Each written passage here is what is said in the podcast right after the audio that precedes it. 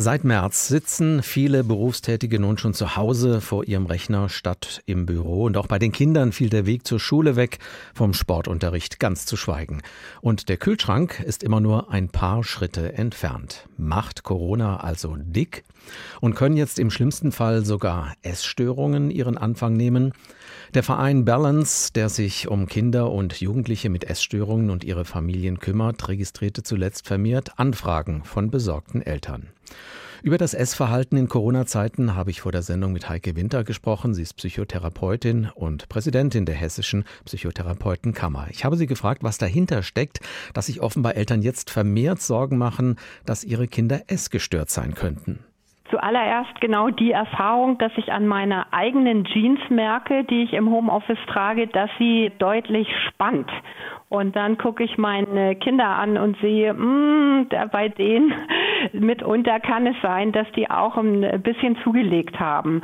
Und dann entsteht die Sorge, könnte sich daraus eine Adipositas entwickeln. Und dann entsteht die Sorge, wenn sowas passieren könnte, also Adipositas, Fettleibigkeit, Übergewicht, entsteht die Sorge, könnte daraus aus Angst noch mehr zuzunehmen auch eine Magersucht entstehen oder eine Bulimie, eine Essbrechtsucht. Die Sorgen an und für sich kann, sind nachvollziehbar, muss man aber ganz klar sagen, so schnell geht es nicht und so gefährlich ist es nicht.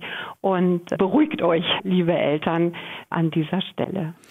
Liegt es eigentlich tatsächlich an der Corona-Situation, also etwa an zu wenig Bewegung und zu viel Rumsitzen? Oder ist den Eltern ein merkwürdiges Essverhalten ihrer Kinder vielleicht erst jetzt aufgefallen, wo man mehr gemeinsam am Tisch sitzt und es hat das aber vorher vielleicht schon gegeben? Jein. Was man klar sagen muss, ist dadurch, dass wir alle den ganzen Tag zu Hause sind, ist nicht nur der Kühlschrank näher, sondern auch die leckere Süßigkeiten-Schokolade mit den Riegeln und den Chips und den Erdnussflips. Und da lauert viel mehr Problem, weil das sehr hochkalorische Nahrungsmittel sind, die aber sehr lecker sind.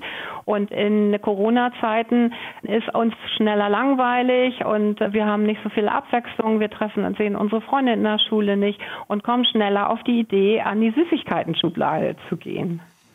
Sie haben gesagt, man sollte das Ganze auch nicht dramatisieren. Drei, vier Kilos mehr sind ja noch keine Essstörung. Oder wird vielleicht erst eine draus, wenn ich das dauernd thematisiere als Eltern? Nee, so auch nicht. Daraus, wenn ich das dauernd thematisiere, entsteht zunächst mal Niedergeschlagenheit und eher ein negatives Selbstwertgefühl, dass ich nicht richtig bin, hässlich bin, zu dick bin. Das ist das Problem. Essstörungen entstehen erst dadurch, wenn tatsächlich sich das Essverhalten massiv verändert und Kinder dann gar nichts mehr essen aus Sorge, weil Mama immer sagt, du bist zu dick, weil der Hausarzt sagt, du musst jetzt abnehmen und dann ein radikaler Schnitt und überhaupt nichts nichts mehr zu essen oder fast gar nichts mehr und das auch nicht nur eine Woche, sondern über Monate. So schnell entstehen Essstörungen, Gott sei Dank dann auch nicht. Ab wann wird es denn problematisch und auf welche Alarmsignale sollte man achten, ob bei den Kindern oder bei sich selbst?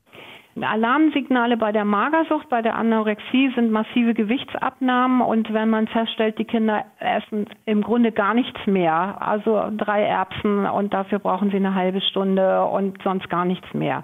Das entsteht aber nicht innerhalb von einer Woche, sondern über Monate.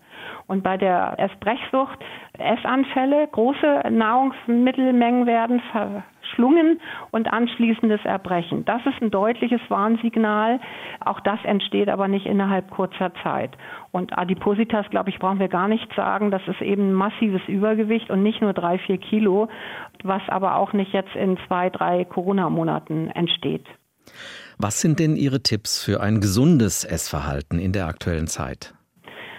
Großer Anteil von Gemüse und Obst, also mindestens die Hälfte der Ernährung, pflanzenbasierte Ernährung, Vollkornprodukte und an Eiweiß, Milch, Quark, Joghurt, Käse und dann ein kleiner Teil Fleisch. Und keine Süßigkeiten, überhaupt wenig verarbeitete Lebensmittel, keine Fertigpizzen. Da, da stecken überall sehr, sehr viele Kalorien drin. Und wenn ich mich dann wenig bewege, nehme ich zu. Essverhalten in Corona-Zeiten. Wann müssen sich Eltern Sorgen machen, ob ihre Kinder oder sie selbst eine Essstörung haben? Darüber habe ich mit Dr. Heike Winter gesprochen. Sie ist Psychotherapeutin und Präsidentin der Hessischen Psychotherapeutenkammer.